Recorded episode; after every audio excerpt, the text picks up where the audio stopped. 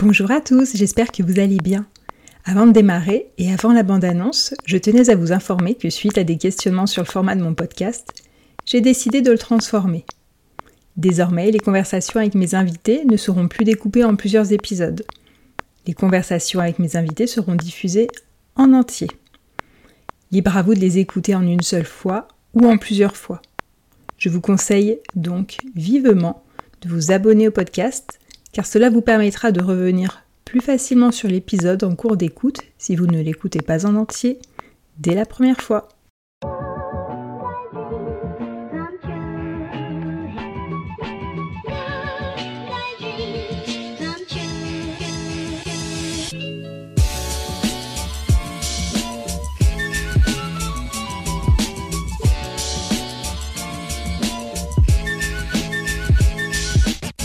Hello et bienvenue sur WIP.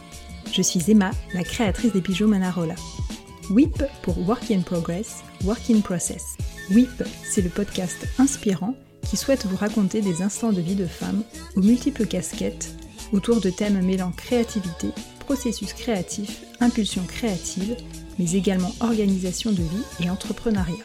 Comprendre comment et pourquoi on crée, réfléchir au processus créatif, à son propre process, à ce qui nous touche, nous inspire il nous pousse à créer, comprendre comment tout cela se met en place, comprendre que cela peut évoluer, que la créativité et son processus ne s'arrêtent pas à savoir bien dessiner, et l'essence de ce podcast. J'ai à cœur de vous partager, au travers de conversations, le chemin créatif de femmes inspirantes. On va parler de leurs rêves, de ce qui les anime et les fait vibrer, du chemin parcouru, de leurs échecs, de leurs projets, de comment elles créent et de comment, dans leur quotidien professionnel ou personnel, elles implémentent cela. Elles se confient chacune à leur manière sur leurs doutes, leur réussite sans tabou et en toute intimité, avec leur personnalité, leur humour et leurs émotions. Des histoires de femmes que je suis très heureuse de partager à nouveau dans cette deuxième saison de WIP.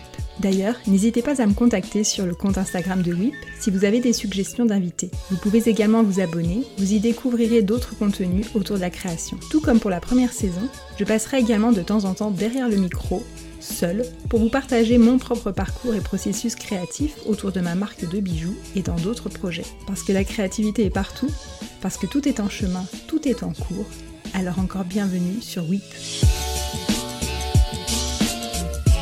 Aujourd'hui, c'est avec Marie-Ève que j'ai envie de discuter. Marie-Ève n'est autre que ma sœur, ma petite sœur. Cela fait un moment que je souhaitais l'avoir à mon micro, et en même temps je me disais que cela allait être un exercice difficile pour elle et pour moi. Car comment aller questionner une des personnes que je connais le mieux, sachant que cette personne n'aime pas du tout parler d'elle? Finalement, nous avons passé un moment très fort et très émouvant. Marielle est créatrice de papeterie d'événements depuis 10 ans. Intéressée par le monde de l'image depuis sa plus tendre enfance, elle nous raconte son parcours scolaire et comment elle a très vite compris qui elle était et ce qu'elle avait envie de faire. Plusieurs accidents de vie se mettent au travers de son chemin et vont chambouler son début de vie d'adulte, tant sur le plan personnel que professionnel. C'est avec une grande résilience que Marie-Ève continue son chemin de vie et lance sa propre marque de papeterie inspirée par les mariages d'outre-Atlantique. Elle nous explique ses inspirations et comment elle a fait évoluer sa marque depuis 10 ans, étant très souvent en avance sur les tendances. Veuillez nous excuser si par moments nous sommes très émus. Je sais que votre oreille accueillera ces émotions avec beaucoup de bienveillance. Je vous laisse avec notre conversation. Très bonne écoute à vous. Euh, bah écoute, on va essayer de commencer, même si ça va être un peu compliqué, hein parce que c'est un peu bizarre en fait de d'avoir une conversation avec quelqu'un que tu connais un peu par cœur en fait. Donc, euh, pour une fois, j'ai rien préparé, c'est-à-dire que d'habitude, je scrolle tout le fil Instagram pour poser des questions. Euh, comme je connais un petit peu la personne, mais il y a des zones un peu genre je sais pas trop, je, bah, je me sers des choses que je sais pas trop pour imaginer et créer des questions. Mais là, comme je sais tout, euh, bah, en fait, enfin tout, peut-être pas en fait, je vais peut-être découvrir plein de trucs en fait. Donc euh, on va commencer par euh, la première question que je pose, c'est-à-dire est-ce que tu qui es-tu? Est-ce que tu peux te présenter s'il te plaît? Et euh, on va essayer, bah, je vais essayer de pas trop te couper la parole aussi parce que comme a priori on a un peu la même voix, que les gens soient pas trop perturbés mmh. en fait. C'est vrai. Ouais. Bon. et bah, du coup, je suis Marie-Ève. je suis. alors, j'ai 36 ans. Et je suis la créatrice depuis. alors, du coup, Save the Date va bientôt avoir 10 ans. d'une marque de papeterie pour tous les événements et principalement les mariages. Ok, très bien. Est-ce que tu peux bah, raconter un petit peu de quel, euh, d'où tu viens, dans quelle euh, famille tu as grandi, quel, si ces choses-là ont, eu une incidence, enfin une incidence, on va dire, euh,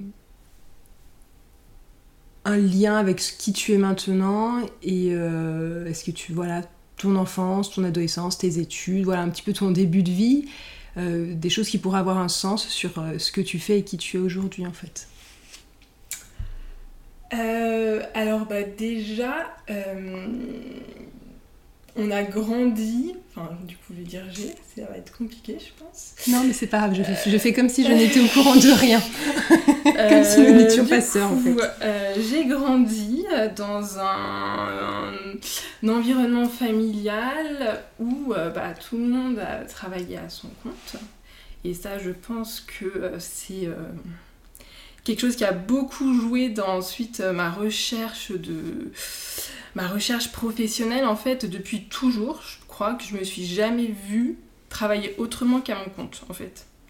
Euh, je, euh, quand je m'imaginais, euh, quand je m'imaginais professionnelle, de, enfin, je veux dire, en, en sixième, par exemple, je, me, je, m'imaginais photographe, je m'imaginais, je me, je me voyais pas travailler autrement que seule. Et pas, dans une boîte. Et quand j'ai euh, commencé à, m'intéresser à mon cursus pour faire des études, euh, je me suis vite, euh, quand j'avais par exemple un métier où à un moment donné j'ai voulu travailler, je me suis dit bah, pourquoi pas travailler dans le cinéma, j'adorais les montages, enfin j'aurais presque failli faire un métier là-dedans. Et, et je me suis dit, mais en fait, je me vois pas euh, travailler forcément en équipe. C'est pas, c'est pas quelque chose qui est fait pour moi. Donc déjà, je pense que ça, le fait d'être euh, dans une famille de commerçants, d'artisans, ça a un peu guidé euh, tout ça. C'est quoi qui te plaît dans, dans qu'est-ce qui te plaisait en fait? Parce que quand on est petit, qu'on voit nos parents, nos grands-parents. Qu'est-ce qui fait C'est le contexte où il y a des choses qui te. Tu avais l'impression qu'il y avait des choses qui te plaisaient C'était. Ou c'est simplement bah, le contexte et que du coup, bah, comme on a grandi, enfin, comme tu as grandi dans ce contexte, et eh ben. Euh, inconsciemment, tu reproduis en fait les choses. Euh, je pense que c'est de l'inconscience de, de, reproduire. Hmm. Je pense. Parce que finalement, je, je connaissais pas l'autre côté d'être salarié, donc je pouvais pas euh, comment dire, euh, dire euh, soit j'aime, soit j'aime pas en fait. C'est que je connaissais pas. Donc en fait, pour moi, c'était. la normalité. La normalité en fait, exactement. ensuite, oui, donc comme je disais, à la base, j'étais vraiment, vraiment intéressée depuis, je veux dire, le collège, je pense, par le monde de l'image. je crois que les prémices de tout ça, ça a été alors je crois que le premier film où j'ai dit mais en fait c'est ça que, j'aime, euh, ça a été quand on nous a emmené voir un film, comme un documentaire animaliste, ça s'appelle Microcosmos. Voilà. Et j'ai été euh, éblouie par euh, l'image, l'image qui était. qui correspondait au son. Enfin voilà, j'ai été vraiment je, sais pas, j'ai eu quelque chose, quoi. il s'est passé quelque chose, donc je devais être en, CM1 ou CM2.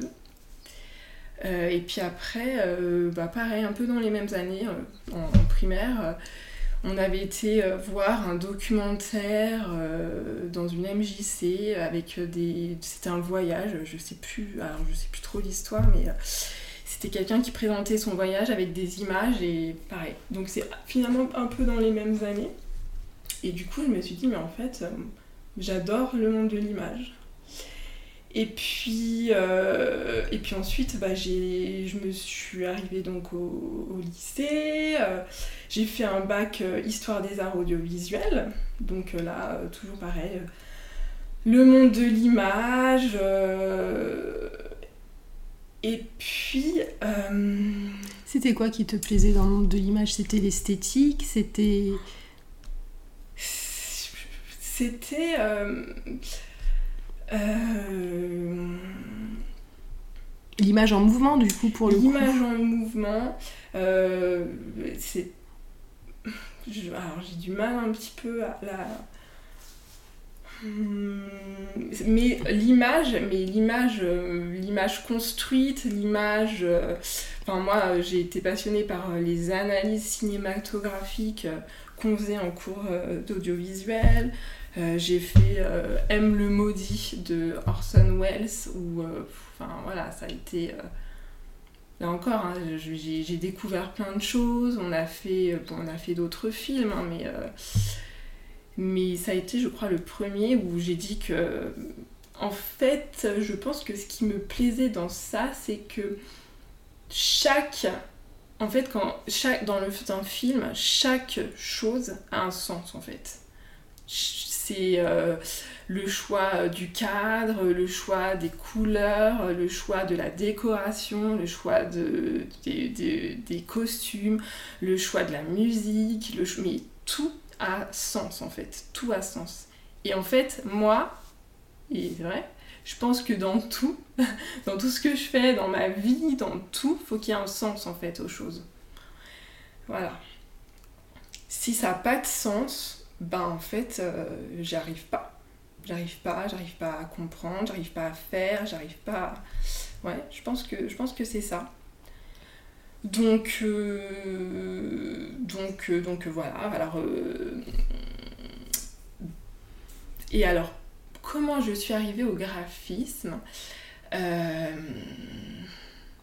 que dans ta famille, il y avait des gens déjà qui travaillaient là-dedans dans ou pas du tout? Est-ce qu'il y a eu en plus du coup du, de l'image en mouvement Est-ce qu'il y avait des images Est-ce que je sais pas, tes parents euh, étaient un petit peu là-dedans? Est-ce que tu as, grandi dans une famille qui était euh, euh, qui, avait cette comment dire cette fibre ouais cette fibre un peu artistique ou cette fibre un peu culturelle alors bah après effectivement c'est sûr que alors déjà pour parler donc de ma famille euh, mon papa et du coup euh, ma maman qui à la base n'était pas là-dedans, mais euh, ils étaient relieurs donc dans, dans, le monde finalement du papier, du livre. Et c'est vrai que finalement le livre c'est aussi quelque chose qui me plaît beaucoup. J'ai toujours, on a toujours eu chez nous des. Le livre est un est un, comment dire, un objet euh, à part entière. C'est vraiment un, bel objet chez nous, je pense. Euh, c'est quelque chose dont on prend soin. Euh, corner un livre, je crois que c'est c'est péché.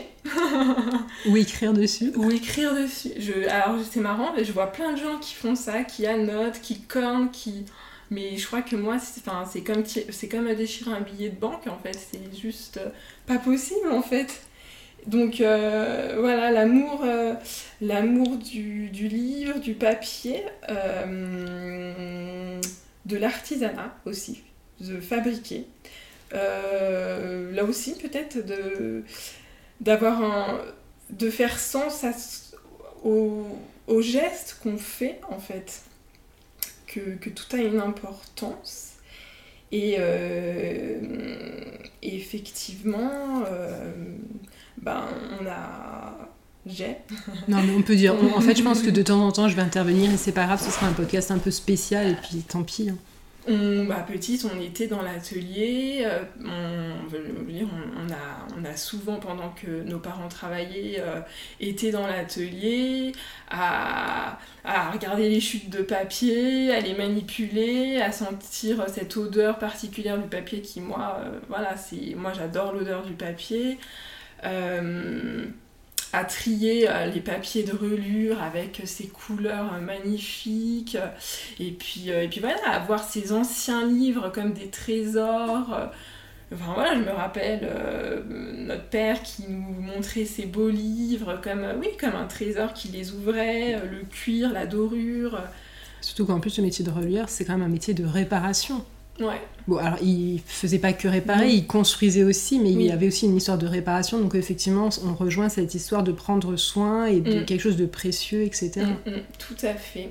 Donc, euh, donc je pense et du, et bon, voilà et du coup par rapport à ça, c'est vrai que euh, moi j'adore euh, j'adore l'édition, j'adore euh, la mise en page, j'adore oh, je peux passer je peux passer mais je pense que je peux passer une journée dans une bibliothèque à regarder la mise en page des livres, comment ils sont faits, oh, mais je trouve ça fascinant.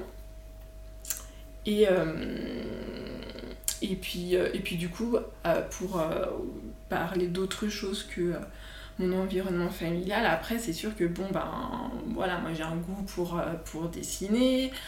Euh, j'ai fait des études dans en histoire des. Enfin, j'ai un bac histoire des arts, donc, euh, donc voilà, l'illustration, j'ai toujours aimé ça, les arts graphiques, la peinture. On, on a fait, bah, du coup, on a fait les mêmes études, mais on a eu la chance d'avoir un prof passionnant qui, euh, bah, qui faisait des cours, euh, mais euh, tellement intéressants sur, bah, alors beaucoup sur l'art moderne, hein, voilà, hein, pas, pas, beaucoup sur les, les, autres époques, mais enfin moi je me rappelle d'un cours sur, alors quelque chose, mais le tableau de Malevich carré blanc sur fond blanc. Euh, ben là voilà, hein, c'est pareil, hein, moi, euh, voilà, c'est des moments comme ça où, qui me... Qui me des déclics en fait. Des déclics en fait. Euh, et, et oui, peut-être que effectivement c'est des choses comme ça où je me dis, mais le visuel, l'art graphique, c'est... Enfin voilà, c'est quelque chose qui me touche et, et je pourrais pas vivre sans en fait, tout simplement. Euh, du coup, donc tu fais tes, ton lycée. Oui. Tu obtiens ton bac d'histoire, enfin littéraire histoire des arts. Exactement. Et qu'est-ce que tu fais après? Alors, euh, après justement, j'ai voulu bah, m'orienter vers un BTS euh, communication. Alors, je pense aussi que pendant mes années de lycée, j'ai aussi énormément été euh, intéressée par tout ce qui est euh, philosophie, euh, sociologie. je, je pense, alors pour le coup, je pense que si j'avais pas été enfin si j'avais pas trouvé ma voie, on va dire, vers les arts graphiques, je serais allée dans, dans la sociologie, je pense. Et, euh, et, je pense que euh, tout ce qui est communication d'art visuel, euh, ben, c'est la sociologie est inhérente à ça en fait. la communication, la, alors la publicité, mais du coup moi je ne suis, enfin je suis pas, justement, je suis pas du tout, je me serais jamais orientée vers la publicité parce que je suis pas du tout ce monde-là te. Ce monde-là ne me plaît pas du tout. C'est pas. Enfin, ne me... enfin voilà, j'ai pas de. D'affinité avec ce monde-là. J'ai pas d'affinité avec ce monde-là parce que déjà, en plus, c'est très marrant, mais moi quand je regarde une pub, c'est pas forcément ça qui va me faire acheter quelque. Enfin, je suis pas réceptive, je suis pas sensible à la publicité en fait. Euh, mais malgré tout, tout ce qui est communication, oui, c'est, je pense que c'est inhérent à la sociologie en fait à la sociologie du monde, à la, à la, à la sociologie de, enfin, voilà, notre société en fait. Et du coup, euh, tous, tous ces mélanges, tout ça, on fait mon côté artiste, mon côté euh, image, mon côté socio... enfin aimer la sociologie, fait que je me suis, je pense, dirigée vers euh, du coup un BTS art graphique, communication visuelle. Euh, donc j'ai pour faire ça, euh, quand on sort d'un bac général, euh, il faut il faut d'abord faire une mise à niveau en art appliqué pour aller vers un BTS euh, comme, ceci, comme cela. Et euh, alors, j'ai pas été prise la première année. Donc, euh, en attendant, j'ai fait une année bon, qui s'est pas non plus passée comme, comme, comme je voulais. Donc, pendant un an, j'ai arrêté. Et puis ensuite, bah, je suis allée dans, dans, cette, dans cette voie. Et j'ai obtenu ensuite mon BTS, mon BTS de communication visuelle. Euh, donc par rapport à ton BTS, est-ce que pendant ton année du BTS, tu l'as fait où ce BTS euh, C'était euh, à, Genève. donc à l'époque, c'était Bellecour. Ça, hmm. ça n'existe plus avec ce nom-là. mais, mais c'était à Genève, du coup. Ok. Et, et, je, et pendant ce pendant ce BTS, là aussi, euh, j'ai eu des profs qui m'ont énormément euh, appris et là aussi je pense que dans ce que je fais maintenant aujourd'hui, euh, on, peut ressentir ça. L'amour du dessin de la lettre, de la typographie. Le, la typographie, la police comme un objet aussi de perfection. Il y, y, a des gens qui, c'est leur métier d'être typographe et ils peuvent passer des semaines à dessiner une lettre. Et, euh, et voilà, le, la lettre, pour moi, c'était vraiment un, un, objet graphique euh, magnifique, en fait, qui peut, qui peut avoir sans... Enfin, comment dire Qui peut se suffire à lui-même, en fait. C'est-à-dire que la, la, lettre devient le dessin, en fait. Exactement, tout à fait. Ouais. Hmm. Ok, ok. Donc tu fais tes études à Genève, ça dure deux ans donc? Ça dure deux ans, ouais. Alors, euh, enfin, du coup, j'ai fait. Non, ça dure trois ans parce que j'ai fait ma mise à niveau ah, oui, Pardon, oui. Et ensuite, euh, voilà, j'ai fait, euh, j'ai fait mon BTS. Ok. Donc, tu obtiens ton diplôme, tu as fait des stages à ce moment-là, tu as, as, découvert avec le milieu professionnel comment ça s'est passé? Alors, j'ai fait un stage où ensuite, j'ai on m'a gardé encore un peu plus après mon stage. Et, euh, et puis après, ça n'a pas été. Euh, c'était une petite boîte, donc ils n'ont pas, pas finalisé ma. Enfin, ils n'ont pas. Voilà, c'était des CDD qui n'ont pas abouti à un CDI, bien qu'ils étaient contents de moi. Mais, mais, euh, mais du coup, été très contente aussi parce que ça m'a appris. en fait, ça m'a appris à, à être dans un milieu professionnel parce que le seul milieu professionnel que j'ai connu, c'était finalement quand je travaillais à l'entreprise familiale et et de voir comment ça se passait euh, ailleurs, c'était pas mal aussi, du coup. Tu travaillais à l'entreprise familiale, c'est-à-dire que tu as travaillé avec ton papa? Oui, bah, comme euh, les jeunes qui font des boulots d'été, ben, les boulots d'été, c'était nous, euh, c'était à la revue Tomé, du coup. bien, bien, bien. Bon, donc tu, tu travailles dans cette entreprise qui ne reconduit pas ton CDD. Et qu'est-ce qui se passe après pour toi? Euh, alors après, j'ai repris des études, euh, je, me suis je suis retournée dans une école d'art graphique aussi. Et euh, pour compléter un peu la, ma formation, j'ai fait... alors il y, a eu un petit peu de formation encore sur les logiciels, mais bon, c'était des choses que je connaissais, l'Illustrator, enfin voilà, toute la suite. Mais finalement, c'était pas mal parce que c'était moins théo moins. Euh, c'était vraiment plus du. Enfin voilà, les logiciels, chose que c'était pas forcément pendant euh, la, les cours de BTS, communication visuelle. Là, là c'était vraiment plus euh, du pratique, on va dire. Et puis j'ai eu des cours de site internet. voilà, donc comment construire un site internet, comment faire du code. Et du coup, bah là, c'est. Alors là, bah là, c'est un peu pareil aussi. Euh, j'ai eu euh, une interruption dans mon cycle d'études. Euh, Qu'est-ce qui s'était passé la première fois du coup? Parce que tu as déjà dit qu'il y avait une année où tu n'avais pas tout à fait fini, c'est ça l'année mm. que tu avais fait avant la mise à niveau donc? Ok.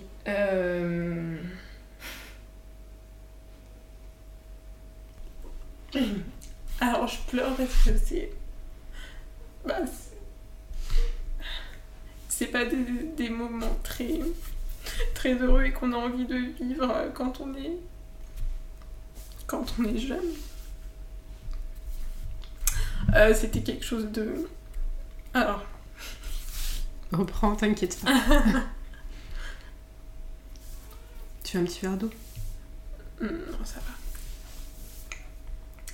Euh, alors, ce qui s'est passé, c'est que euh, bah, c'est parti de quelque chose de très, très, euh, très bénin. Euh, T'avais mal au... Oui. Ouais, t'as- commencé par une douleur en fait euh, dans ton corps, exactement. dans ton ventre. Et puis du coup, ben, je, je suis, enfin, c'était complètement, enfin, c'était pas grave en soi, hein, c'était vraiment quelque chose de complètement bé- bénin Bénin, que ouais. beaucoup de femmes ont.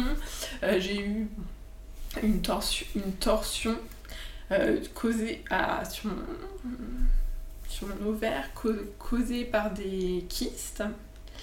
Euh, donc, euh, donc voilà, il fallait opérer, ça me faisait mal. Et ça, c'est pas ça la chose grave, parce que ça, ça arrive à plein de femmes en fait. Mm. Des ovaires polykystiques, c'est complètement bénin.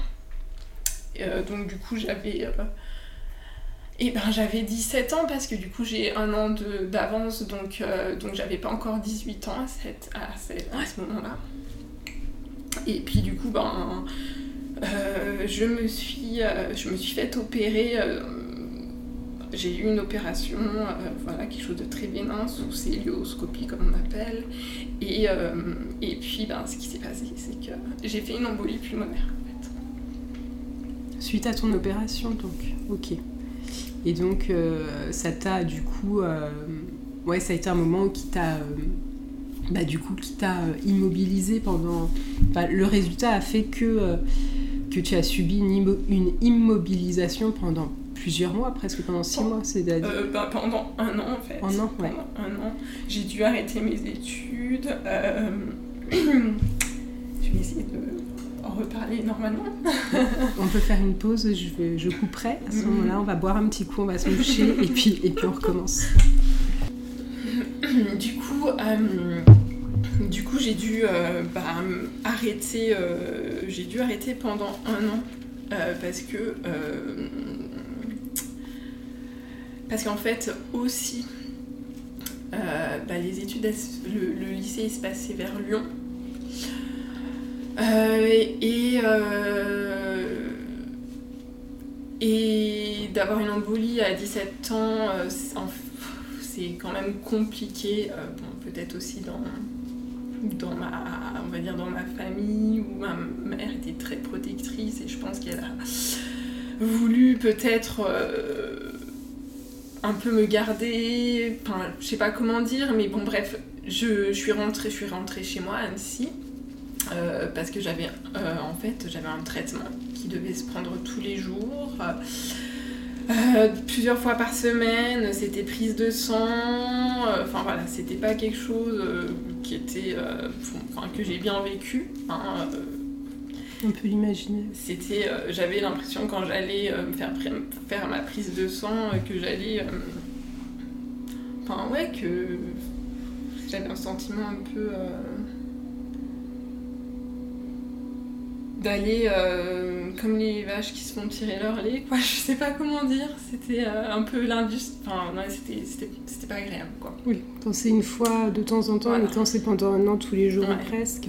Donc après, ça s'est passé, mais euh, c'était avec à surveiller son. Ça s'appelle son INR, INR indice, je sais pas, mais c'est un peu la fluidité de son sang. Fallait, pas trop sortir apparemment parce que euh, ben, ça pouvait jouer, euh, se promener avec ses, son, ampoule, son ampoule de vitamine K parce que faut pas non plus si je me coupe et que mon sang il est trop fluide, ben, après euh, c'est compliqué.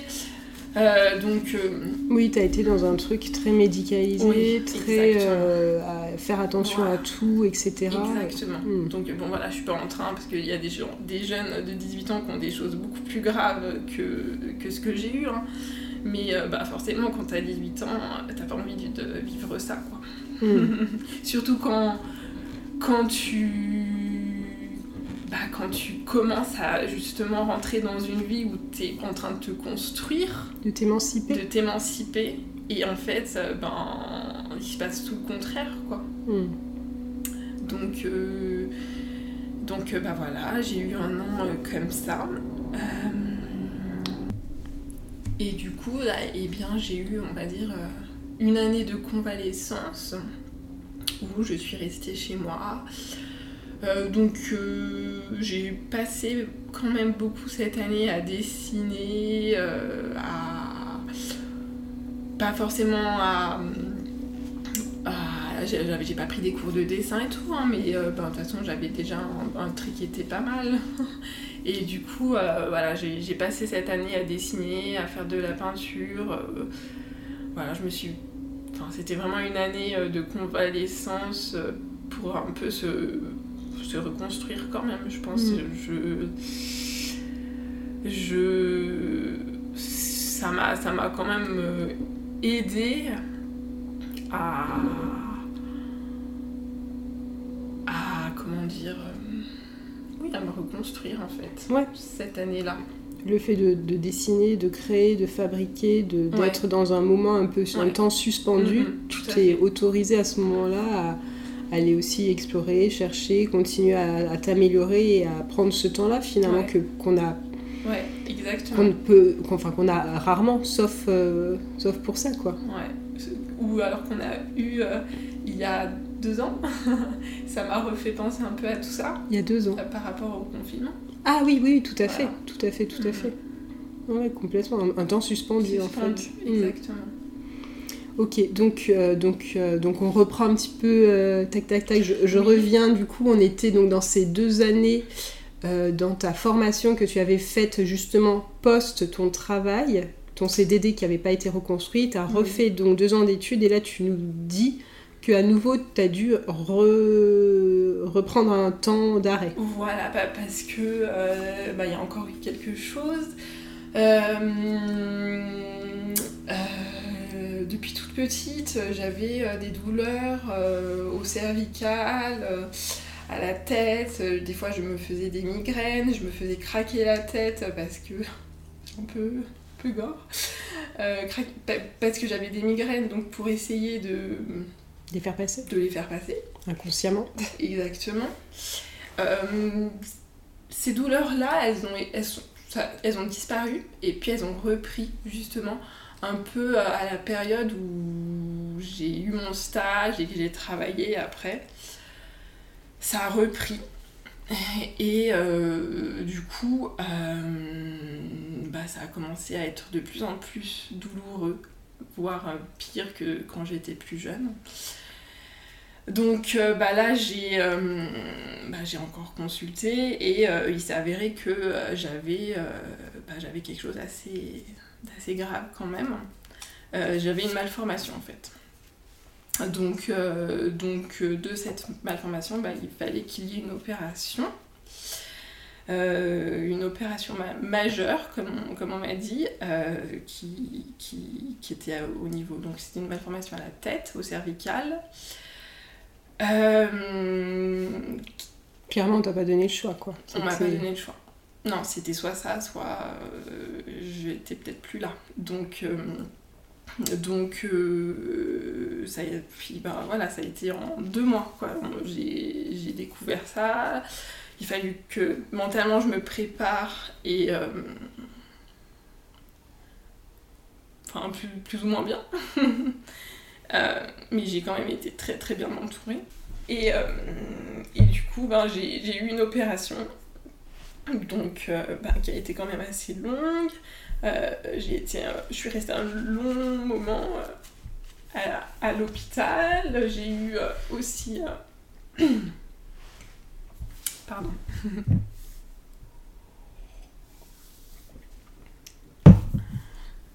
J'ai eu T'es resté longtemps aux soins intensifs? En soins intensifs. Euh, après, je suis restée, je crois, trois semaines euh, dans, au, au- Donc, c'était à l'hôpital à Lyon de Bron, c'était au service neurologique. Et, euh, et ensuite, je suis allée dans un centre, je trouve plus le de mot, rééducation. de rééducation. Voilà. Donc, je suis restée un mois. euh, Parce qu'en fait, l'opération que tu as eue là, c'était au niveau du coup du cervelet. Mm. Et le cervelet, c'est un centre de, de l'équilibre, de tout ça qui nous permet ça en fait. Et du coup, tu as dû avoir un mois de rééducation pour te réapprendre à. euh, pas à marcher en tout cas, mais à retrouver un équilibre. Et voilà, donc tu avais Ouais. des exercices à faire, etc. Enfin, tous les jours et tu t'étais suivi quoi. Exactement. Donc euh, été suivie. Euh, par contre, ce que j'ai pas dit aussi, c'est que euh, bah, pendant mon opération, et pourtant, euh, il y avait eu de la prévention parce que du coup, j'avais déjà fait une embolie pulmonaire, mais j'ai refait une embolie pulmonaire. Donc, À l'hôpital du coup. Ouais, à l'hôpital. Et donc j'ai eu, à un moment donné, j'ai eu un peu deux, enfin pas deux épées Damoclès, mais sur ma tête j'ai eu, j'ai eu tout ça. Mais, euh, mais bon, encore une fois, j'ai été très bien entourée. Euh, j'ai été bien entourée par ma famille, par mes amis, euh, par des gens du centre aussi, enfin de, des infirmiers, des, donc voilà. Euh, et du coup, euh, après tout ça, bah, là aussi, encore, euh, encore une année un peu euh, Convalescence. de convalescence. Euh, donc bizarrement, j'ai j'ai pas trop de souvenirs de tout ça en fait. Euh. Je pense que le cerveau, Hmm. je, je me rappelle pas. Cette année-là, je me rappelle pas trop tout ce qui s'est passé en fait. Tu vivais chez tes parents Oui. à cette époque mm. Je me rappelle plus trop comment j'étais, euh, ce que j'ai fait. Je me rappelle juste que ben, c'était encore de la convalescence et que, et que j'ai. Enfin voilà, je. je comment dire C'est. J'ai pris le temps. J'ai Mm. pris le temps de. d'aller mieux quoi. Hmm. Oui, mais c'est sûr, c'est. C'est pas des voilà, c'est pas des choses qui sont anodines et on, on doit euh, voilà, enfin, laisser le temps de que les choses se remettent. Ok. Donc euh, après cette, euh, cette année, on va dire de convalescence, comment tu t'es remise dans ta vie professionnelle, personnelle ou voilà comment comment où est-ce que tu arrives à recouper un petit peu re- retrouver les, choses là? Comment tu t'en es comment tu es re- ressorti de cette convalescence? Est-ce que tu avais un projet? Ou est-ce que les choses sont arrivées comme ça? Enfin et- essayer de re- re- ouais, reprendre le, le- comment t'es sorti de ça en fait? Euh, donc du coup j'ai repris euh, mon école euh, où Ok. je m'étais arrêtée. donc ils ont donc t'as pu continuer ton année en fait J'ai pu continuer mon année, j'ai eu du coup euh, un diplôme. Et puis et puis en sortant, euh, je suis allée travailler avec mes parents euh, pour euh, donc chez en tant vraiment qu'employée. Attends, j'ai- quand même un peu des trous. hein. non non mais c'est pas grave parce que je crois, dans l'idée, c'était de reprendre, reprendre l'entreprise, qui, leur entreprise à eux, en fait. Euh, donc, euh, donc voilà, euh, j'étais formée. Bon, il y avait, il y avait déjà beaucoup de choses que je savais parce que ça faisait depuis. euh, 16 ans enfin pas depuis 16 ans depuis l'âge de 16 ans on va dire que on connaissait quoi. Mais mais mais voilà des plus pour de la restauration de livres encore tu vois faire justement de la réparation des- de- du travail manuel minutieux en fait ouais faire et puis euh, et puis parfois euh, euh, faire du travail pas à la chaîne, mais parfois quand on fait du travail artisanal, ben, on fait quand même parfois du travail à la chaîne parce qu'il faut, être rentable dans le temps, il faut être. voilà. Donc, ça, en fait, on a fait, j'ai appris ça en fait. Euh, pouvoir s'organiser. L'organisation, en fait, l'organisation d'un travail artisanal, en fait, qui ne s'apprend que quand tu fais ce genre de choses. Euh, et puis, alors, euh, à l'époque, j'étais avec, avec quelqu'un qui, qui était passionné par la photo, qui faisait des très jolies photos. Euh, et on était allé au mariage de quelqu'un de ma famille et en, en revenant, euh, j'avais eu je m'étais dit mais, mais faire de la photo, moi je peux faire euh, des faire-part, des choses comme ça, le mariage c'est chouette, lier tout ça. Et dans mes souvenirs, mais peut-être que peut-être qu'il s'est pas passé ça, mais en tout cas moi dans mes souvenirs, c'est un peu comme ça que ça s'est déroulé et que et que Save the Date euh, est né en fait. Ok. Je je vois ça comme ça dans mes souvenirs. Hmm. Mais euh, là on parle voilà de quelque chose de ça va faire plus de- bientôt enfin plus de 10 ans quoi. Hmm.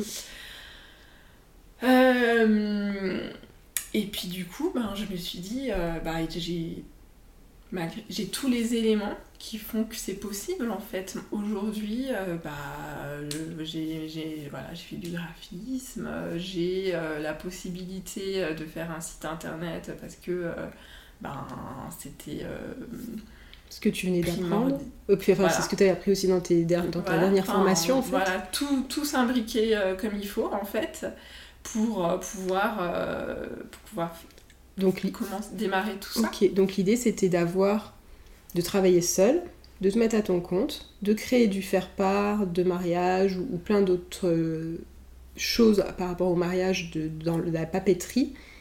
Et le, le site internet, l'idée, c'était donc de vendre en ligne. C'était donc de, présenter ton travail en ligne et de le vendre en ligne. Ouais, tout à fait. Tout à fait. Euh,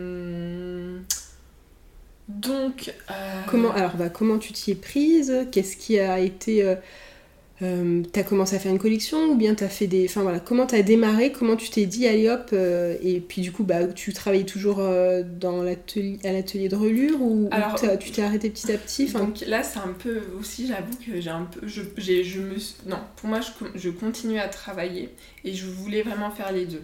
Je continuais à travailler à l'atelier de mes parents et je faisais ça. Donc euh, j'ai commencé à faire un site internet.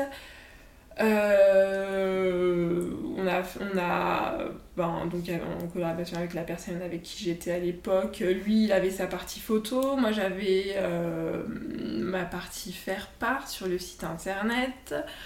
Euh, on a euh, on avait fait des des plaquettes et des petits flyers qu'on avait posés. Euh, alors, je, je sais pas si ça se si c'est légal en fait, finalement, tout ça. Mais euh, on avait fait des flyers qu'on avait mis sur euh, les voitures pendant le salon du mariage d'Annecy. voilà. Euh, donc, je pense qu'il y avait des gens qui nous avaient un peu contactés. Voilà, ça s'était fait un peu comme ça au début. Et parallèlement, effectivement, j'avais commencé à dessiner des collections pour la boutique internet en fait. Euh, et puis il faut savoir aussi que euh, il y a 10 ans en fait, euh, le monde du mariage, il avait été, il a évolué, évolué enfin énormément. C'était à l'époque justement où ça commençait à s'inspirer de ce qui se faisait outre-Atlantique, qui est, enfin voilà, aux États-Unis, le mariage était déjà plus moderne.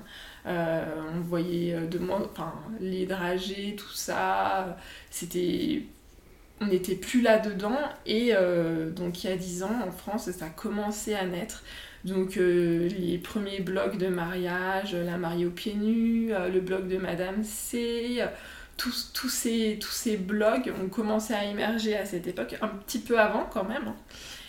Et, euh, et du coup, euh, il y avait aussi un beau jour, et du coup, euh, bah, j'ai voilà, j'ai voulu faire une publication sur ce site. Alors, on a commencé par faire un concours, ça m'a apporté du monde.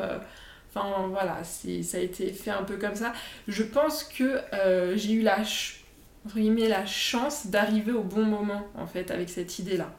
Hmm. Euh, C'était euh, vraiment le, le renouveau du mariage en France, en fait. Ok, et puis il n'y avait pas grand monde pour la- qui proposait de la papeterie de mariage Et- en fait. Exactement. Il y avait, euh, il y avait très peu de créateurs dans ce style qui proposaient Mm. ça. Et du coup, comment tu créais Tu faisais des collections Tu faisais du sur-mesure? Comment c'était ton... Ouais, alors je faisais des... Alors j'avais deux, deux, types de prestations. J'avais le, des collections que, que j'imaginais avec différents, alors, différents cartons, le faire-part, le save the date, tout ça jusqu'au menu. Eh, excuse-moi, je te coupe, tu parles du save the date, du menu, tout ça. Donc en fait, tu, tu étais un tu t'es inspiré un petit peu de ce qui se... Tu nous parles de l'outre-Atlantique, tu t'es inspiré un petit peu de ce qui se faisait outre-Atlantique. Tout à fait, parce que du coup, le Save the Date, euh, il y, a...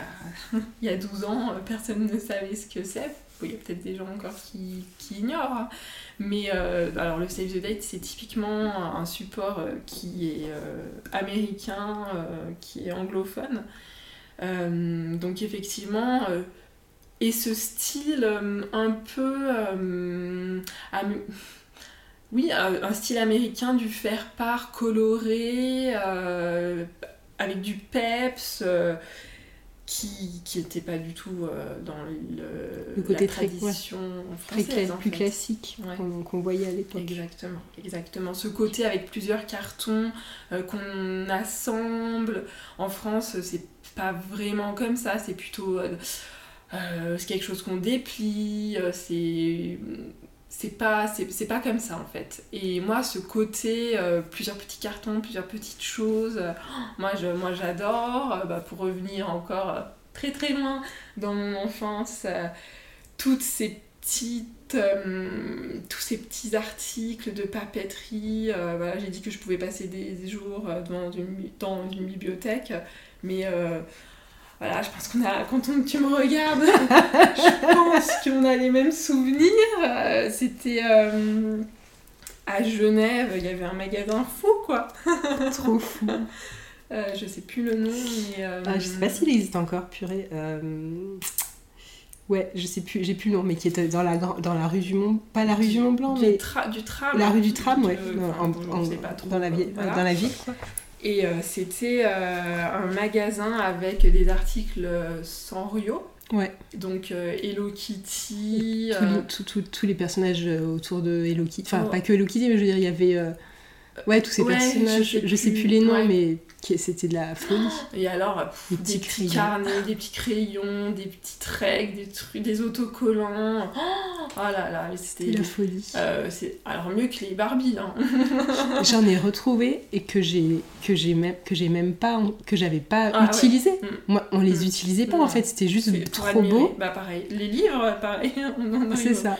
Au même au même truc, c'était euh, là, c'était beau et puis c'est tout. Enfin, mm. voilà.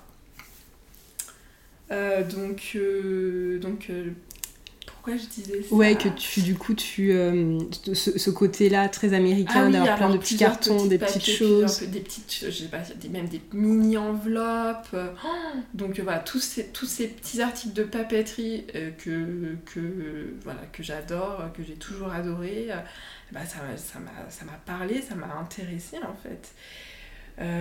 donc bah, c'est comme ça que j'ai créé tes collections et ton, ton, univers en fait, ton style qui était euh, vraiment différent de ce qui se faisait à mm, l'époque. Donc tu avais des collections au départ et tu travaillais aussi, je travaille, je sais pas si au présent, je, parle présent, passé, peu importe, mais avec des, des clients euh, qui te demandent des choses euh, personnalisées sur mesure. exactement, exactement. alors après, bah, le, mon premier client sur mesure m'a contacté parce qu'on avait ensuite fait un salon à Genève. Et c'est comme ça que ça a commencé, mon premier client. Et voilà, c'est du travail plus personnalisé. Euh, donc, euh, Le client arrive avec euh, une idée, pas forcément, toi tu le diriges, il vient aussi j'imagine un petit peu pour ton style, parce que oui, en tout cas peut-être de plus en plus oui, aussi. exactement, de plus en plus, oui, oui.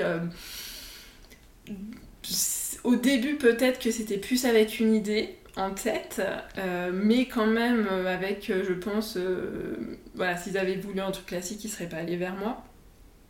Et, et maintenant, c'est de plus en plus parce que les gens viennent parce qu'ils ont vu, alors beaucoup, c'est souvent, bon, je vous suis sur Instagram, j'adore ce que vous faites, ben voilà. Hmm. Donc voilà, des gens qui me suivent par rapport plus à mon style. Et qui veulent que voilà, qui veulent ce style pour leur pour leur faire part. Ok. Donc tu continues à faire des, des faire-part, save the date, enfin plein de choses, menus, etc. sur papier. Ton entreprise petit à petit prend de plus en plus de place. Tu arrêtes du coup ton Ouais. travail euh, à Oui, la relure euh, euh, familiale. exactement, j'arrête parce que j'ai senti que ben là il y avait quand même quelque chose, enfin voilà, que ça a commencé. J'ai aussi, euh, à ce- enfin c'est que des rencontres aussi finalement à chaque fois. De toute façon dans la vie c'est que ça, je pense. Euh, j'ai rencontré, enfin c'est quelqu'un qui nous avait vus, euh, donc qui s'appelait Germaine et euh, qui nous avait proposé le salon L'amour, L'Am- le, premier salon alternatif. Donc là aussi, c'était dans les premiers salons de mariage en France alternatifs. L'amour, l'amour, la mode. Et, euh, et du coup, elle nous avait trouvé sur internet, euh, sans doute en fouillant, je pense, euh, parce que en plus, bon, voilà, ayant fait des études de, sur mon site internet, était pas trop mal référencé à l'époque, on va dire, hein, parce que c'est toujours pareil, hein, tout va très très vite.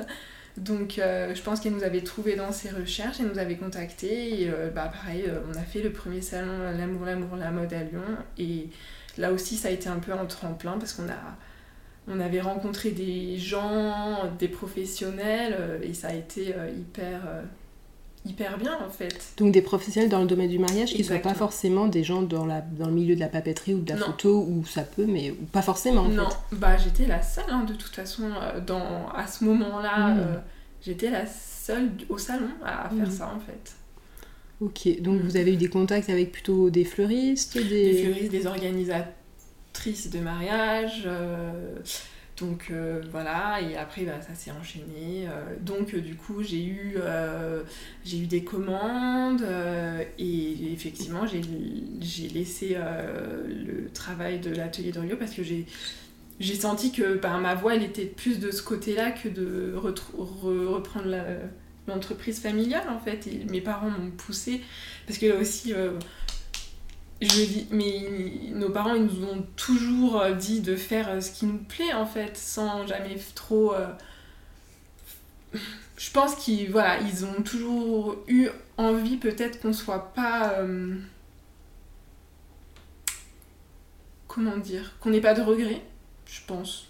Peut-être par rapport à... Parce que eux, en plus, ben, eux, ils... Ils avaient un métier qui... euh, peut-être de l'extérieur pouvait paraître compliqué à vivre, mais ils arrivaient eux à vivre de ça, donc euh, peut-être que eux, ils, à l'inverse de d'autres parents qui se seraient inquiétés en voyant vers quoi on allait, eux, euh, ben, ils n'avaient pas cette vision-là en fait, je pense. Donc ben, ils m'ont laissé, ils m'ont dit oui, oui, fais, t'as bien raison, et, et du coup, ben voilà, j'ai j'ai fait euh, voilà, j'ai continué quoi. Hmm. Donc tu, tu continues, euh, donc tu te fais connaître de plus en plus dans les salons, etc.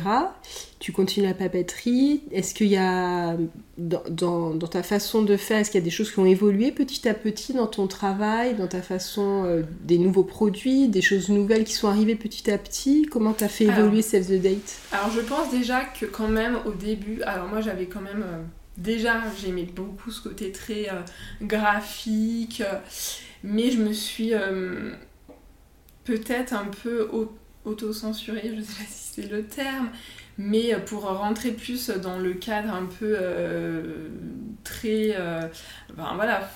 à l'époque, c'était beaucoup plus codé qu'aujourd'hui le mariage. On était très sur le côté vintage, le côté pastel. c'était encore très. euh, fallait, enfin, comment dire Fallait quelque chose de nouveau, mais euh, quand même rester dans quelque chose d'assez euh, mignon, en fait. Voilà, rester dans quelque chose de mignon. Donc, moi, j'ai fait des créations mignonnes. qui me correspondaient quand même, hein, mais aujourd'hui, je fais des choses qui me correspondent beaucoup plus en fait. Euh, dans la mise en page, dans le, oui, dans le côté euh, graphique, moi, je suis quel... enfin, moi, dans ma création, je suis quelqu'un qui aime les choses graphiques. je sais pas, je sais pas comment, comment expliquer, mais les petites les comment dire les petites aquarelles alors c'est très bien il y en a qui font ça très bien mais moi c'est pas mon style en fait hmm. Voilà. Et donc pour reprendre l'idée du papier donc tu continues à travailler papier. Euh, est-ce qu'il y a d'autres choses qui rentrent petit à petit dans tes créations autres que du papier? Est-ce que tu voilà, est-ce qu'il y a des choses qui arrivent petit à petit dans Save the Date? Alors à l'époque, euh, euh, il y a donc j'ai acquis une donc c'était en faut que je me rappelle hein, en 2015-2016 il y a donc euh, une machine laser. Euh, donc c'est une machine de découpe et de gravure euh, pour le bois, le plexi et là c'est pareil en fait il n'y avait pas encore à l'époque parce qu'aujourd'hui on en voit partout en fait euh, ces petites machines euh, là on va sur Instagram euh, c'est hyper ça s'est vraiment démocratisé. Mais il y a donc je parle de ça donc c'était en, en 2015 je pense. Ouais il y a 7-8 ans. 8 ans. C'était pas du tout démocratisé comme ça et euh, du coup, euh, l'idée de oui, faire de la gravure sur plexi, de la gravure sur bois, euh, apporter ça. Et ça, comment comment c'est enfin, comment c'est arrivé ce truc? Tu avais vu des choses justement outre-Atlantique qui commençaient à se faire dans cette idée? ouais, ouais, sur Pinterest. Mais alors, c'était pas forcément. Oui, alors c'était pas forcément les choses qui sont proposées maintenant, mais il y avait de la découpe de papier.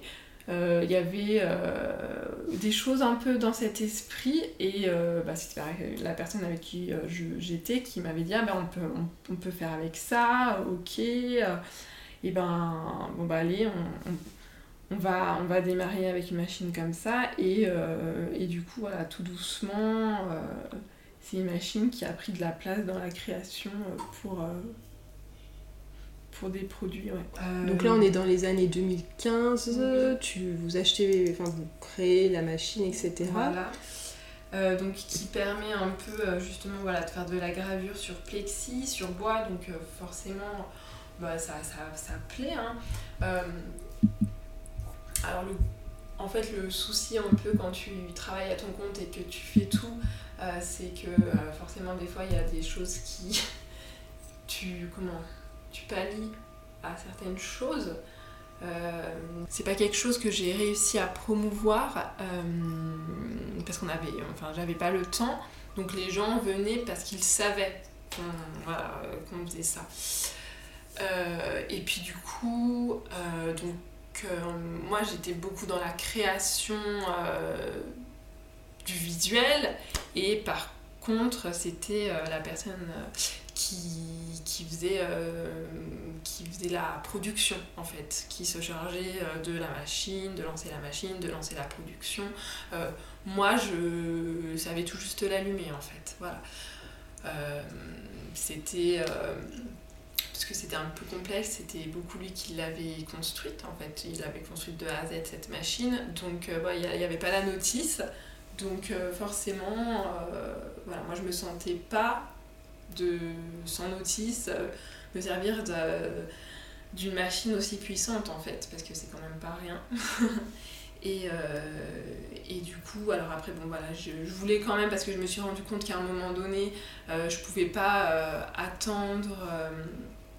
enfin voilà, il fallait aussi que moi je sois indépendante en fait par rapport à cette machine, mais c'était un petit peu compliqué quand même parce qu'effectivement, quand il n'y a pas de notice, il n'y a pas de notice. Quoi. Donc s'il y a un problème, euh, j'étais un peu. Enfin voilà. Donc, mm. euh, donc voilà. Euh, compliqué de développer des produits sans être indépendante.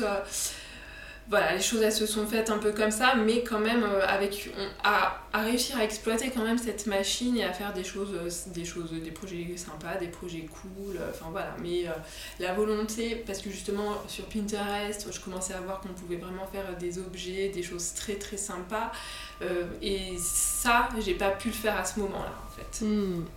Voilà. et puis du coup, et eh ben, on s'est séparés donc euh, dans, on va dire, une ou deux, en 2017. Euh, donc euh, forcément, vu que moi, je, bah, c'était pas c'était pas ma machine, même si c'était mon outil de production, j'ai jamais enfin voilà, c'était pas pour moi ma machine, je ne savais pas m'en servir, donc c'est lui qui est parti avec, avec ça. Donc moi il a fallu du coup, malgré tout, que je, je me rachète une machine. Ça s'était un peu démocratisé en très très très peu de temps.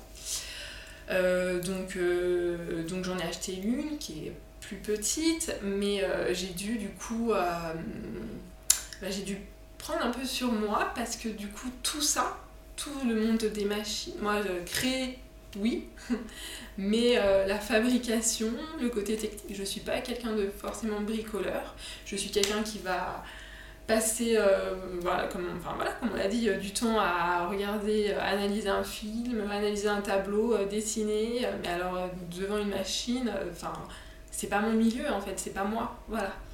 Sauf que bah, parfois, ben, quand tu es à ton compte, et ben, tu es obligé de mettre la main dans, dans le cambouis. Dans le cambouis, en fait. Et c'est là où je m'en suis rendu compte. Donc, donc bah là. Euh, et, et, pourquoi toi tu t'es, tu t'es dit euh, je me rachète une machine et pourquoi tu t'es pas dit bah tant pis, euh, tant pis quoi Parce que quand même j'avais, j'avais, des demandes en fait. j'avais des demandes, je sentais que ça pouvait être quand même un support qui allait pouvoir me permettre de faire des choses sympas et j'avais envie de j'avais envie de proposer euh, tous ces petits objets, toutes ces choses-là, enfin voilà, autre chose que du papier en fait. j'avais, j'avais quand même envie. Voilà. Mm. Euh, donc, euh, donc l'installation de la machine a été quand même compliquée. La, la comment dire, la, la, la compréhension de cette machine, de comment ça marche, de voilà, ça a été, la mise en route a été un peu complexe. Je me rappelle, il n'y avait pas eu en plus à un moment donné un, truc qui s'était cassé assez rapidement. et puis elle vient des États-Unis. Elle vient des États-Unis. Il y a eu presque un an où ça a été. Euh, elle, tu n'as pas pu t'en servir Oui, tout à fait. Ouais, ouais, pendant un an, ça a été. Euh, bah, elle a été. Donc j'ai un peu commencé et après, euh, au bout d'un an, enfin au bout de quelques mois, hop, elle a, elle a pété. En fait, il y avait un composant et puis du coup, bah, c'était très compliqué parce que le SAV, euh, bah, c'était aux États-Unis. Moi, euh, qui ne suis pas technicienne, euh, ben, donc déjà c'était donc pas en français. C'était quelque chose de technique, une machine que moi je ne maîtrise pas. Enfin bon voilà, ça a été hyper compliqué. donc, donc voilà, et en même temps, pour en plus, euh, du coup, euh, parce que ça m'a fait du manque à gagner quand même. Hein. J'avais des commandes que j'ai pas pu honorer, et puis du coup, forcément, euh, avec des wedding planners et tout, ben, en fait, forcément, quand tu dis que la machine elle marche pas, ben, les gens ils vont vers, vers quelqu'un d'autre. et en même temps, comme un fait exprès, en fait, enfin, je sais pas, mais donc à l'époque, j'étais hyper bien référencée sur Google.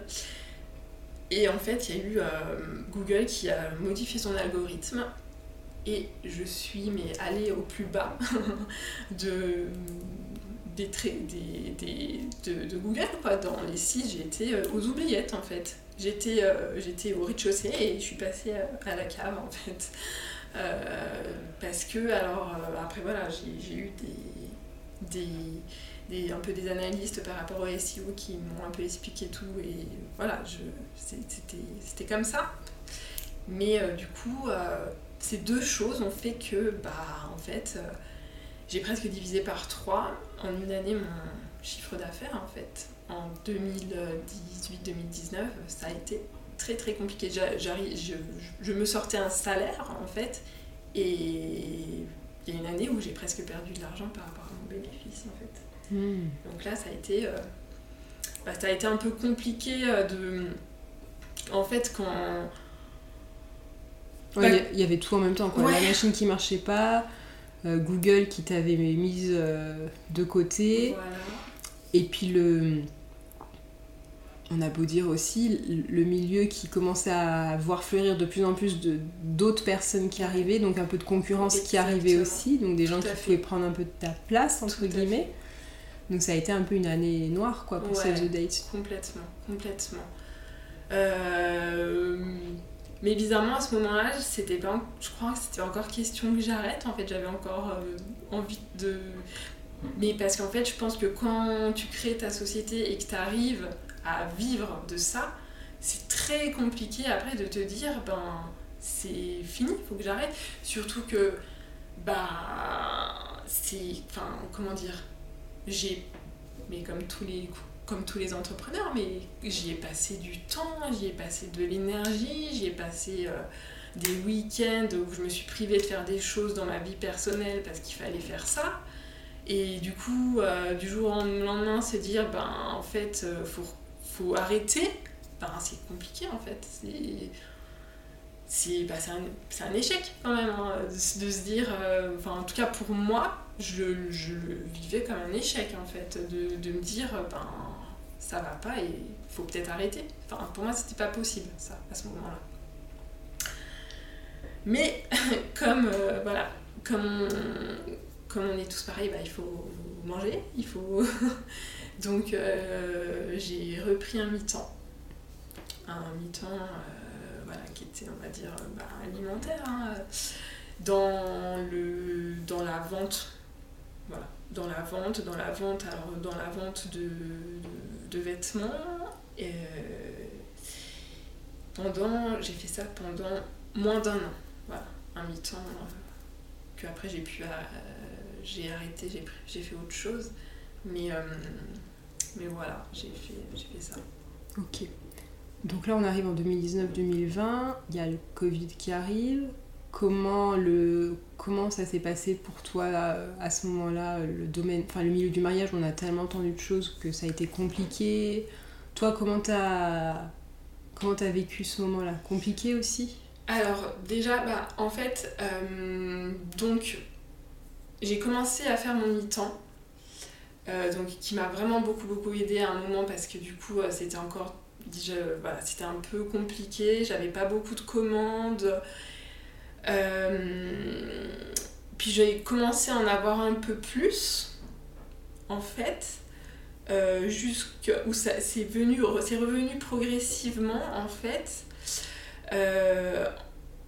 en 2000 donc que je me remets en fin 2019 c'est un peu revenu, mes commandes, euh, voilà, ça revenait. Donc du coup, euh, j'avais un grand j'avais un mi-temps qui me faisait à peu près comme un mi-temps mais qui me faisait euh, presque 25 à 30 heures par semaine. Et là, je me suis dit par contre par rapport aux commandes qui revenaient, ben ce mi-temps il est trop. Mais non, c'est j'ai trop d'heures, euh, j'ai pas assez pour Save the Date parce que je sens que ça reprend et euh, il faut que je fasse un mi-temps plus petit en fait. Donc j'avais pris un plus petit mi-temps. Donc ça c'était en janvier 2020 où je suis passée d'un mi-temps de 30 heures par semaine à 12 heures. Et du coup, donc ce mi-temps de 12 heures, je l'ai commencé en mars 2020 le 1er mars 2020 et euh, le 15 euh, mars 2020, le 16, je sais plus. Euh, bah, du coup, il y a eu confinement, du coup. donc tout s'est arrêté. J'étais en train, bah, pareil là, de reprendre un petit peu, parce que j'avais un peu travaillé, retravaillé quand même sur mon site internet. Donc j'avais travaillé mon SEO, enfin voilà, j'avais un peu, forcément, hein, tu, tu, restes pas comme ça à attendre, c'est pas possible, ça marche pas comme ça. Euh, et du coup, euh, bah là, tout a été arrêté en fait. Tous les, tous les événements, euh, tous les événements ont été annulés. Donc à l'époque, eh ben, on partageait, on a, du coup, on a, c'est vrai qu'on a, j'ai pas parlé de ça. Donc on avait un bureau commun qu'on avait depuis. 3 ou 4 ans En fait, quand tu t'es séparé. 2017. Ouais, quand Ouais. tu un peu avant que tu te Ouais, sépares, c'est ça. on l'avait Ouais. pris. Donc, euh, et ben, moi, euh, donc voilà, ça s'est annulé, ça s'annulé. Euh, et puis du coup, c'est ce bureau-là, on l'a rendu En septembre 2020. en septembre 2020. Donc après le confinement. Bon alors moi j'ai eu un. Alors ce qui s'est passé, c'est que euh, par contre, euh, pendant le confinement, euh, bah, ça m'a. Du coup, ça m'a. Ce temps-là, je m'en suis servi pour maîtriser ma machine en fait. Voilà. J'ai commencé à me mettre dessus, euh, à faire des choses. Euh, pour la fête des mères, j'ai proposé des petits panneaux qui ont des choses qui m'ont plu en fait, qui m'ont permis un peu de. ben, de De pallier au fait qu'il y avait Voilà. moins de mariages. Exactement. Euh, mais euh, ben, pendant l'été, il y avait encore tous les mariages qui s'annulaient en fait, euh, Mm. toutes les choses. Enfin voilà, là c'était vraiment. Oui, en 2020, on savait pas où on allait. On savait pas où on allait et du coup je me revois quand on a quand on a rendu les clés, pour moi, quand je faisais mon déménagement, en fait, euh, je faisais les cartons pour, pour Save the Date, en fait. Là, c'est là, je crois que c'est là où vraiment je me suis dit, ben, c'est le destin, en fait. Ça veut pas, ça veut pas. Quand, enfin, voilà. Et puis, euh, et puis, ben, du coup, euh, j'ai, ben, la personne avec qui je suis aujourd'hui euh, m'a vraiment reboosté en fait et m'a dit mais c'est pas possible, tu t'en es pas arrivé là pour baisser les bras maintenant en fait, faut que, faut que tu faut que tu continues, faut que tu continues jusqu'à la fin, jusqu'à vraiment où tu sens que c'est mais là c'est pas c'est pas toi là, c'est la situation qui fait que en fait donc faut que tu continues. Et du coup, bah, j'ai continué, j'ai continué. euh, alors, j'ai fait beaucoup, beaucoup, beaucoup de choses sur Instagram, en fait. Euh, je pense que ça, j'ai essayé d'être présente sur les réseaux. Euh, je pense que ça, ça J'ai fait beaucoup de shooting. Oui, c'est vrai qu'on n'en a pas parlé de ça, mais c'est quelque chose que tu fais énormément, des shootings d'inspiration, c'est-à-dire tu fais des collaborations avec d'autres prestataires de mariage qui imaginent un univers ouais. et toi tu crées des, des faire-part pour ces univers, mais qui sont pas forcément des faire-part que tu vas vendre Ouais. après sur ton, Pas forcément. Mm, mm, sur mm. ton site. Ça va être juste pour un moment et pour montrer un peu ce que tu fais Exactement. finalement. C'est comme un défilé. pour quoi. inspirer, pour inspirer les nouveaux mariés en fait, pour euh, exactement. Comme on peut avoir euh, dans les magazines des pages de mode, euh, voilà, et ben ça c'est pour inspirer les futurs mariés, des ambiances, de ce qui est possible, enfin voilà tout ça.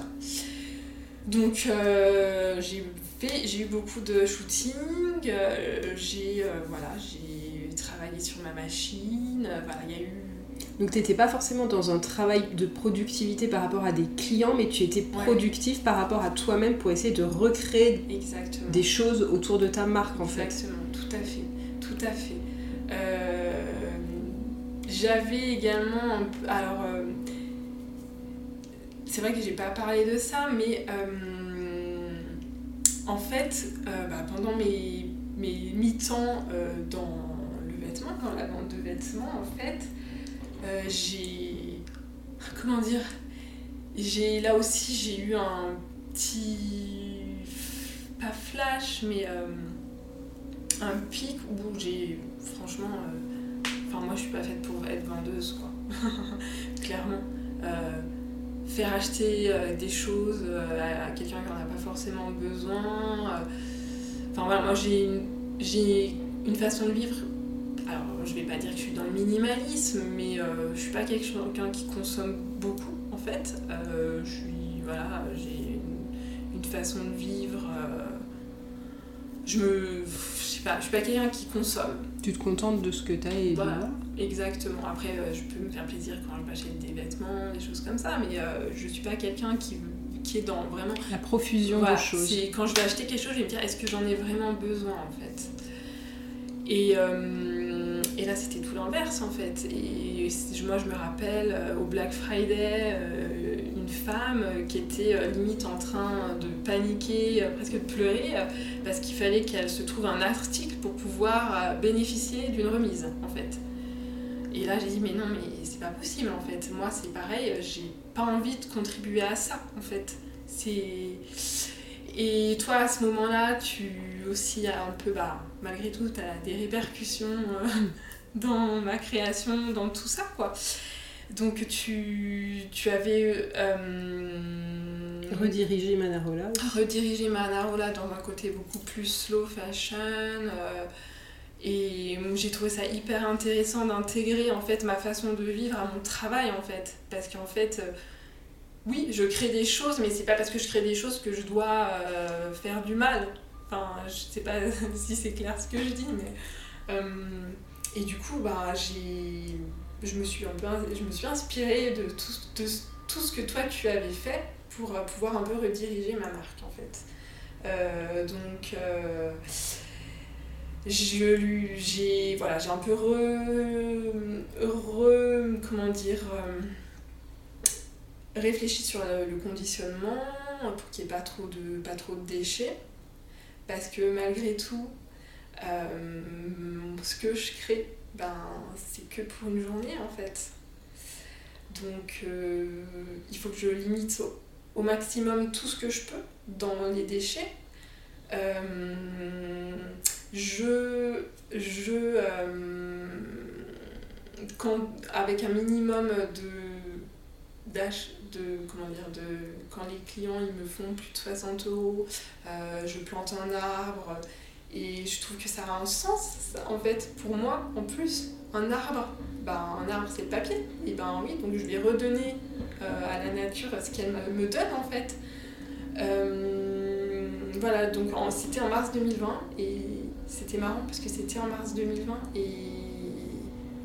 et du coup, euh, voilà, j'ai eu tous ces changements qui, qui ont fait euh, que ben, les gens sont revenus en fait parce que euh, ben, je pense qu'ils ont trouvé du sens. Il voilà, il y avait tout ça. Pendant, pendant toute cette période-là, il y a eu quand même des choses qui font que j'ai semé petit à petit des choses et que même si ben, le mariage n'allait pas très bien à cette période-là, ben, en fait, euh, les, les, graines euh, semées ont commencé à éclore, en fait. Je comprends, comprends, je comprends. Donc petit à petit, bah, Save the Date est reparti sur euh, sa lancée. Le, les mariages sont. Donc là, on arrive en 2020-2021. Les mariages reviennent petit à petit j'arrive petit à petit. Euh, alors moi j'ai une façon de travailler qui, a complètement évolué par rapport au début. Euh, c'est-à-dire que euh, avant que ça, avant se passe mal, j'avais essentiellement des clients qui venaient par internet, sur mon site, qui me commandaient sur la boutique des choses. C'était l'essentiel presque de, mon travail. Et, euh, et, là, maintenant, c'est beaucoup euh, des wedding planners, des organisatrices, des décoratrices euh, qui sont venues me chercher pour, bah, pour travailler. et, et ça me plaît beaucoup plus parce que, en fait, c'est bizarrement, c'est un travail d'équipe que du coup avant je me voyais pas. Mais euh, s'il y a une cohésion, il y a une harmonie, euh, je, enfin, une énergie, une énergie, une énergie créative, tout à fait, tout mm. à fait, qui, qui est inspirante. C'est-à-dire que tu arrives à trouver en fait ton équilibre de travail par rapport à ça, c'est-à-dire tu as tes moments seuls où tu travailles euh, devant ton ordinateur à ta création propre, etc. Tu crées tes collections. Et à côté de ça, tu as aussi ce travail en commun avec les wedding planners qui sont euh, vraiment euh, des échanges en fait et des mm. choses là-dedans. Ouais, tout à fait, tout à fait. Ouais, exactement. et, et c'est super intéressant parce que justement, on est toujours sur ce problème que quand tu es à ton compte, tu ne peux pas tout faire. Donc, euh, des fois, c'est compliqué de communiquer sur tout ce que tu peux faire, mais elles, elles savent ce que je peux faire en fait et elles me contactent. Euh, voilà, pour. Euh, voilà, donc c'est vraiment cool. C'est hyper intéressant. Ça veut dire qu'en fait, de temps en temps, elle. Pardon. Elles, elles, sont aussi fortes de propositions, on va dire. C'est-à-dire qu'elles, elles ont des, des, envies, des besoins, elles viennent te voir et, et vous arrivez à créer ensemble quelque tout chose, fait, en fait. Tout à fait. Et moi, c'est ce qui m'aide à me dépasser, à me parce que des fois, elles me demandent des choses et je suis là, oui, je pense que je vais pouvoir et du coup, je peux, mais du coup, euh, je transpire un peu quand même des fois. Donc, euh, mais c'est cool parce que c'est comme ça qu'on avance en fait. Trop bien. Euh, on fera un deuxième épisode dans quelques heures, mais euh, parce que voilà, il y a forcément une suite à tout ça et que j'ai très envie de connaître un petit peu tes projets, etc. Euh, par contre, enfin, en revanche, j'aimerais juste qu'on finisse cet épisode avec. Euh, bon, tu nous en as déjà parlé un petit peu, tes inspirations, etc., tes parents, la papeterie. Euh, mais est-ce que tu as des choses à rajouter par rapport à des, inspirations ou des femmes qui t'inspirent dans leur façon d'être, de faire, ou des marques, ou voilà, des inspirations? Ou est-ce que tu nous as déjà raconté un petit peu tout et, et on s'arrête là et on, reprend dans un prochain épisode le reste? Euh, je vais réfléchir. Euh, je pense que oui, après ah, c'est dur de dire. Euh, j'ai pas forcément, je pense, une personne qui m'inspire, c'est je m'inspire de plein de choses en fait. Euh, par contre, euh, je, très bizarrement, je suis pas du tout quelqu'un qui va suivre, euh, voilà, je suis pas du tout quelqu'un qui suit sur les réseaux sociaux les influenceurs, je suis pas, c'est pas quelque chose qui me touche en fait. Pourtant j'aime la tendance, j'aime la mode, euh, mais euh, Mais pas celle qui est euh, retransmise sur Instagram forcément. non. Ou en tout cas pas, Enfin, pas, pas dans, de cette façon. pas dans ce fait. côté très mode, euh, modeuse, on va dire. Enfin, Ouais, ouais, tout à fait. Euh, tes inspirations, t'arrives à les trouver comment du coup? Tu, tu, tu étais sur Pin- Pinterest, tu regardes des livres? Sur, des livres, mais après, ben, voilà, ça peut être aussi, euh, bah, cet été, euh, on est parti en vacances, euh, on va dire euh, autour de la French Riviera, euh, Saint-Tropez, ce bleu, ce, tout ça, euh, bah, ça me parle, ça me... Je, moi, c'est souvent, oui, effectivement, les voyages, ces ressentis que j'ai. euh, on a fait toute la, toute la route sur la côte avec ces enseignes euh, un peu euh, style euh, hôtel euh, de, des années euh, 60, cette police, c'est quelque chose qui va m'inspirer. Euh, ben, euh, un de mes films favoris et que j'adore et qui m'inspire, mais dans les. Enfin, c'est compliqué, mais bah, j'adore le, le film de Tarantino, Once Upon a Time, euh, parce que ça va euh, dans l'image, dans. Il y a beaucoup de police, c'est des choses qui, qui me parlent en fait. C'est un ressenti, c'est voilà, une, une photographie, quelque chose qui, me, qui va m'inspirer, qui va me parler. Euh, après, là, de dire, euh, est-ce que j'ai un artiste qui va me... Non, mais ça- pas forcément, mais voilà. C'est dé- dé- déjà, tu vois, tout ce dont on a parlé euh, depuis le début de la, de la conversation, plus là, je pense que c'est déjà, c'est déjà pas mal. Bon, et ben merci beaucoup, beaucoup, beaucoup. C'était un exercice difficile pour moi parce que je suis pas quelqu'un de bavard, je suis pas... Ouais, mais en tout cas, c'était hyper intéressant et, et j'ai juste envie de dire à suivre parce qu'on va, on va enregistrer la suite tout à l'heure, demain, quand j'irai chercher mon chargeur et que je pourrai, que je pourrai charger tout ça. Merci Marielle. Merci à toi. J'espère que cet épisode en compagnie de Marie-Ève vous aura plu. N'hésitez pas à me laisser une note et un commentaire sur votre plateforme d'écoute si ce podcast vous plaît. Parlez-en à vos amis, abonnez-vous au compte Instagram de WIP et partagez les épisodes sur vos réseaux. Cela m'aidera énormément à faire connaître le podcast et à le faire grandir. Je vous donne rendez-vous très prochainement pour un nouvel épisode avec une nouvelle invitée. Quant à moi, je vous donne rendez-vous dimanche prochain un épisode hors série avec moi au micro, mais pas que. En attendant, n'oubliez pas que la créativité est partout.